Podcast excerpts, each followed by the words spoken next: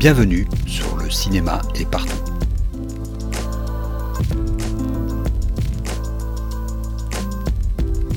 Un podcast sur l'industrie du cinéma et ses évolutions.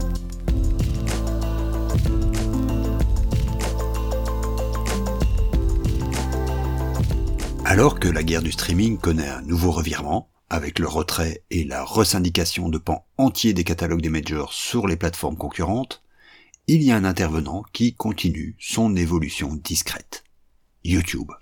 Rarement mentionné comme acteur majeur de la guerre du streaming, YouTube place néanmoins ses pions là où les champs n'ont pas encore été labourés. La bonne vieille télévision. J'ai déjà parlé plusieurs fois de YouTube dans ces chroniques, de sa capacité à créer des partenariats féconds avec d'anciens acteurs télévisuels, des possibilités qu'il offre à qui sait se constituer une audience de niche. J'ai aussi déjà signalé l'opportunité que la plateforme constituait pour y annoncer ses sorties cinéma. Toutes choses qui sont aujourd'hui d'autant plus d'actualité. Il ne faut pas oublier que YouTube, lancé en 2005, est le plus ancien service de streaming actif à ce jour. Et aussi le plus usité, de loin, avec 2,5 milliards d'utilisateurs actifs mensuels. Mais ce qu'il se passe ces derniers mois est peut-être en train de bouleverser durablement le paysage du streaming vidéo.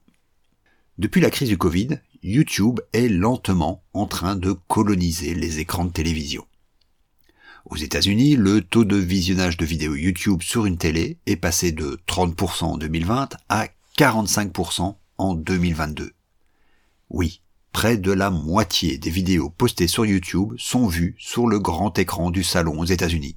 Quand on sait que le temps de visionnage moyen aux États-Unis est aujourd'hui de 48 minutes par jour, lui aussi en augmentation de 30% en 3 ans, juste derrière TikTok et pas très loin de Netflix, on saisit un peu mieux l'importance du phénomène. En Europe, les chiffres sont plus flous et sans doute nettement moins importants. Mais il est évident que la stratégie de YouTube est de s'imposer sur les écrans de télévision. Aux États-Unis toujours, la plateforme a acquis à grands frais les droits de diffusion des matchs de la NFL, un service payant. Elle possède également un service YouTube TV, regroupant 100 chaînes de télé nationales, qui compte, certes, à peine 3 millions d'abonnés, mais tout de même significatif, étant donné son prix assez élevé de 73 dollars par mois. Et la filiale d'Alphabet vient également d'annoncer des formats publicitaires spécifiques à la diffusion TV, comme des publicités qui se lancent au moment où l'on met une vidéo en pause. On peut tirer deux conclusions de cette nouvelle donne. 1. Contrairement aux idées reçues, les contenus plus longs, entre 10 minutes et 2 heures, sont sans aucun doute en train de gagner du terrain. Et pas que sur YouTube. Twitch est devenu la plateforme de la retransmission en direct, par exemple. 2. La professionnalisation de la plateforme, des vidéos qui y sont postées, est devenue une nécessité. Le secteur de la vidéo, plus spontanée, est maintenant détenu par des plateformes comme TikTok ou Instagram. Et YouTube elle-même, mais dans sa version pour appareil mobile, avec les YouTube Shorts.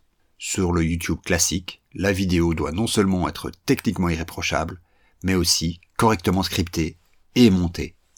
Alors bien sûr, la plateforme n'est pas réellement un service de streaming comme ceux d'Amazon, Netflix, Disney et les autres. Elle s'est créée comme un réseau social, un réseau de partage de vidéos, basé presque exclusivement sur le fameux User Generated Content. Mais cela fait déjà un bon paquet d'années que YouTube s'écarte de ce modèle.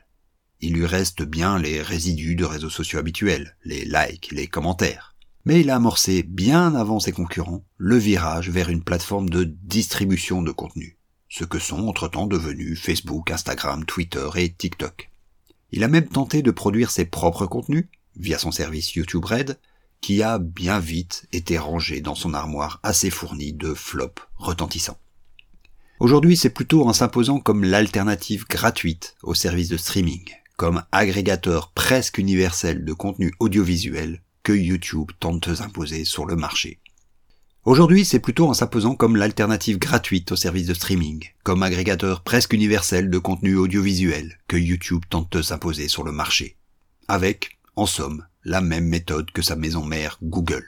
Attirer à lui la plus grande part de la manne publicitaire, en jouant sur la capacité de ciblage que lui offrent ces énormes bases de données. Capacité qu'aucun de ses concurrents n'arrive à surpasser, comme on l'a vu la semaine dernière et qui lui permet, qui plus est, d'appliquer une politique tarifaire sans égale. C'est une bataille que YouTube est tout à fait à même de gagner, en se posant comme la télévision du futur plutôt que comme streamer.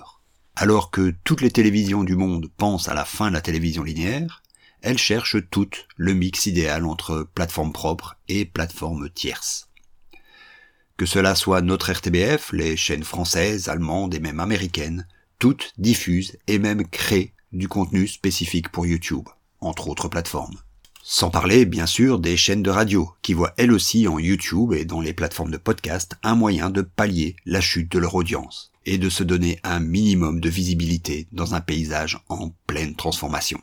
Bien sûr, les problèmes d'une telle stratégie sont toujours les mêmes. En diffusant sur une plateforme tierce, qui ne nous appartient pas, on se met à la merci de choix industriels qui ne sont pas les nôtres. Il suffit que YouTube décide unilatéralement de changer de stratégie, ou de modifier la manière dont elle compte les vues, comme elle le fait régulièrement, pour que votre modèle économique, ou tout simplement promotionnel, se trouve fragilisé. Il n'empêche, même en prenant en compte ces risques, il existe aussi pour les créateurs des opportunités que cette donne ouvre grande. On voit déjà apparaître tout un pan de la création cinématographique issu directement de la scène YouTube, plutôt que du sérail des écoles ou d'une célébrité acquise à la télévision. Cela se passe principalement dans des genres populaires comme la comédie, on pense au Palmacho par exemple, ou le cinéma d'horreur, où des studios à la mode comme A24 font en ce moment leur marché. Difficile de savoir si cela créera une nouvelle génération d'auteurs, comme la télé des années 80 et 90 ont pu en créer, ou si ce mouvement tectonique s'arrêtera à la simple concurrence de la télévision. Toujours est-il qu'il y a, là aussi, une porte d'entrée pour des voix différentes, non formatées, apportant d'autres références culturelles que celles qui dominent la production actuelle. Certains pays ont déjà compris l'intérêt de développer aussi, parmi d'autres formats, la professionnalisation des chaînes YouTube. Les modèles de recettes restent pour de petits créateurs très fragiles. Mais on le voit, il y a un réel besoin de contenu moins formaté. Les acteurs traditionnels de la télévision et de l'audiovisuel ont besoin de se diversifier. Et surtout, ils doivent se repositionner par rapport aux offres de streaming, aux tentatives hégémoniques. Tout cela fait de YouTube un acteur qu'il faut envisager autant avec circonspection qu'avec intérêt, comme un acteur majeur de la télévision délinéarisée de demain. À la semaine prochaine.